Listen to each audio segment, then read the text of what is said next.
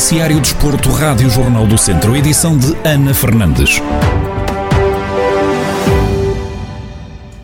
O Tondela venceu na deslocação a Guimarães por duas bolas a uma e conquistou a primeira vitória da época na condição de visitante. A equipa beirá venceu o encontro da jornada 25 da Primeira Liga por duas bolas a uma. Paco Ayestaran, treinador dos Beirões, admite que hoje conseguiram interpretar os últimos minutos do jogo e segurar o resultado até ao final. Já estava a pesar o facto de não ganharmos fora de casa, mas eh, também sabíamos que estávamos perto de o conseguir, porque já tivemos jogos em que perdemos os três pontos nos últimos detalhes do jogo. Hoje, acho que fizemos uma das melhores primeiras partes da época. No segundo tempo, penso que sofremos um bocadinho mais, porque, é claro, o Vitória provoca muito desequilíbrio do meio campo para a frente Hoje soubemos interpretar os últimos minutos do jogo, algo que não fizemos no jogo do Santa Clara. Hoje fomos capazes de jogar nas zonas recuadas e manter o resultado. E ser capazes de manter o, resultado. O destaque do jogo vai para Mário Gonzalez, o avançado da equipa Beira apontou os dois golos do Tondela. Paco Ayasaran admite que o atleta está a fazer uma grande época. Mário é um jogador é um jogador que ainda está a evoluir. Está a demonstrar todas as qualidades que tem. É um jogador muito completo e que, com o resto dos jogadores que fazem também o trabalho para que ele possa hum, finalizar, está a fazer uma grande época. Temos de pensar que, não tendo jogado tantos minutos, já leva nove golos. Agora mesmo leva já nove, nove golos, não? Este jogo ditou a saída de João Henriques do comando técnico do Vitória de Guimarães, que nos últimos 10 jogos apenas soma uma vitória. Com este triunfo, o Tondela ocupa o nono lugar com 28 pontos, enquanto o Guimarães continua na sexta posição com 35 pontos. O Castro Daire venceu o Lusitano de Vildemoinhos e assegurou a manutenção no Campeonato de Portugal. A equipa castrense venceu o encontro referente à jornada 21 da Série D por 3 bolas a 0, com golos de Luís Henrique, Bari e Pape Mané.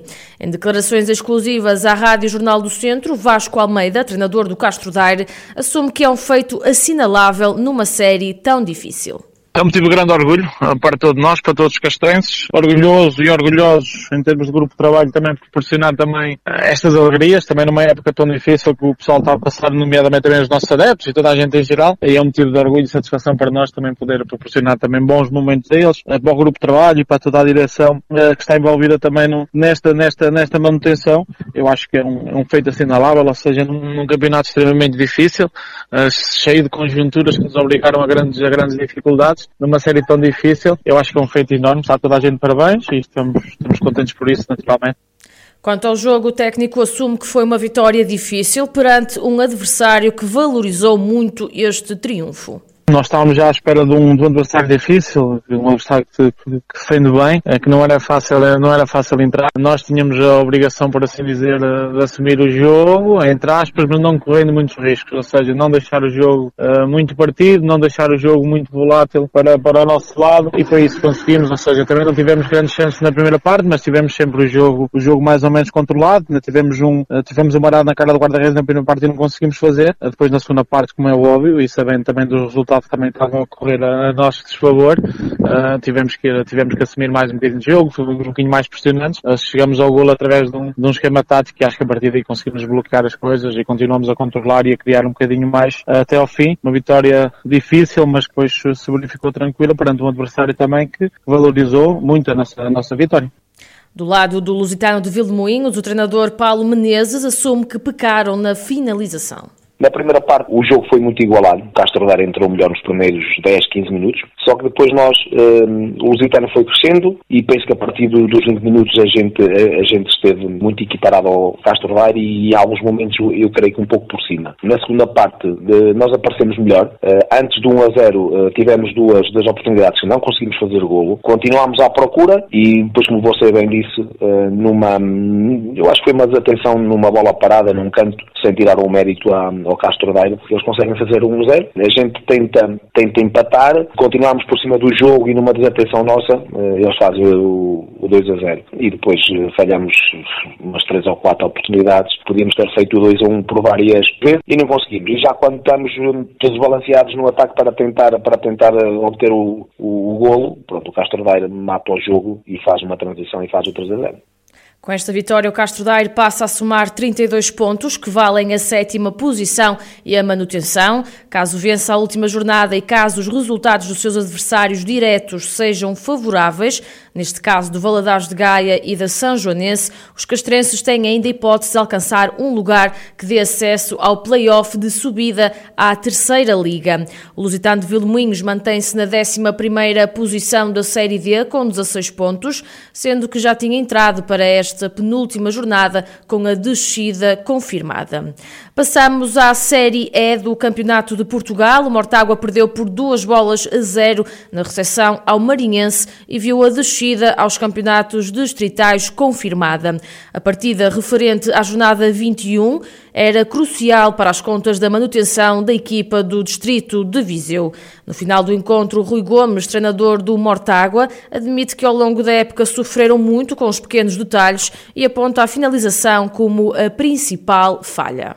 Um jogo contra uma equipa, uma equipa boa, ao longo da temporada inteira o Mortágua sofreu muito aqui pelos, pelos ligeiros detalhes. Penso que hum, essa é uma, foi a pecha do Mortágua ao longo do, da, da época, os poucos golos que conseguiu converter nas oportunidades que teve e pronto, e fica aqui este, esta, esta tristeza de não termos conseguido a manutenção.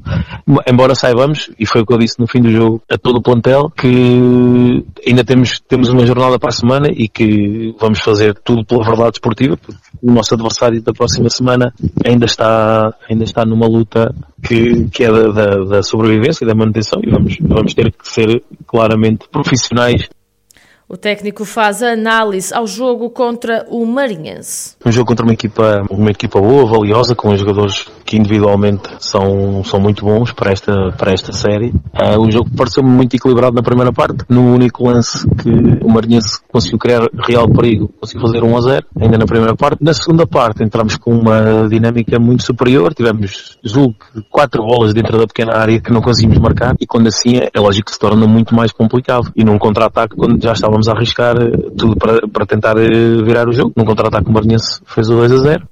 Depois desta derrota, o Mortágua está assim de regresso à divisão de honra da Associação de Futebol de Viseu.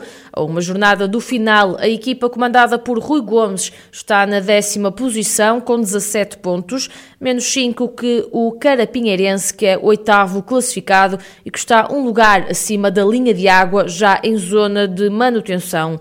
Mortágua junta-se assim ao Lusitano de Vildemoinhos, que também já viu confirmada a sua descida aos campeonatos distritais.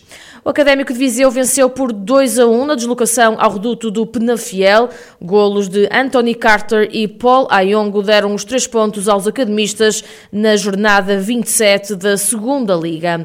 Depois de ter saído a perder para o intervalo, o Académico conseguiu consumar a reviravolta já na reta final do encontro.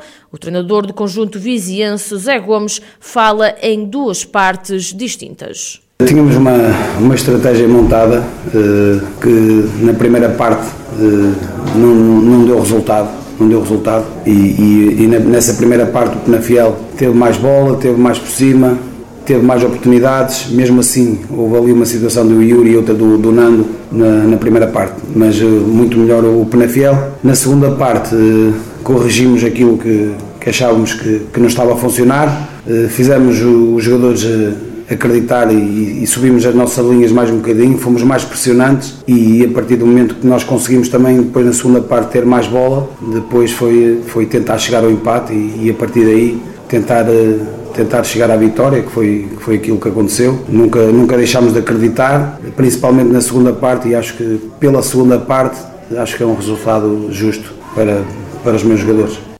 O técnico admite que o objetivo é que a equipa consiga manter mais tempo o nível que apresentou na segunda parte do jogo. Aquilo que nós, que nós fazemos durante a semana e aquilo que eu lhes peço é para tentar uh, manter este, este nível desta segunda parte. Agora, sabemos que não é fácil, temos do outro lado equipas também competentes, que também trabalham, também querem ganhar, mas uh, temos que, que manter mais vezes isto, isto que aconteceu na segunda parte, sem dúvida nenhuma. Depois desta vitória, o Académico de Viseu sobe na tabela classificativa e passa a ocupar provisoriamente o 13º lugar da segunda Liga, com 29 pontos. Já o Penafiel mantém a sétima posição com 37.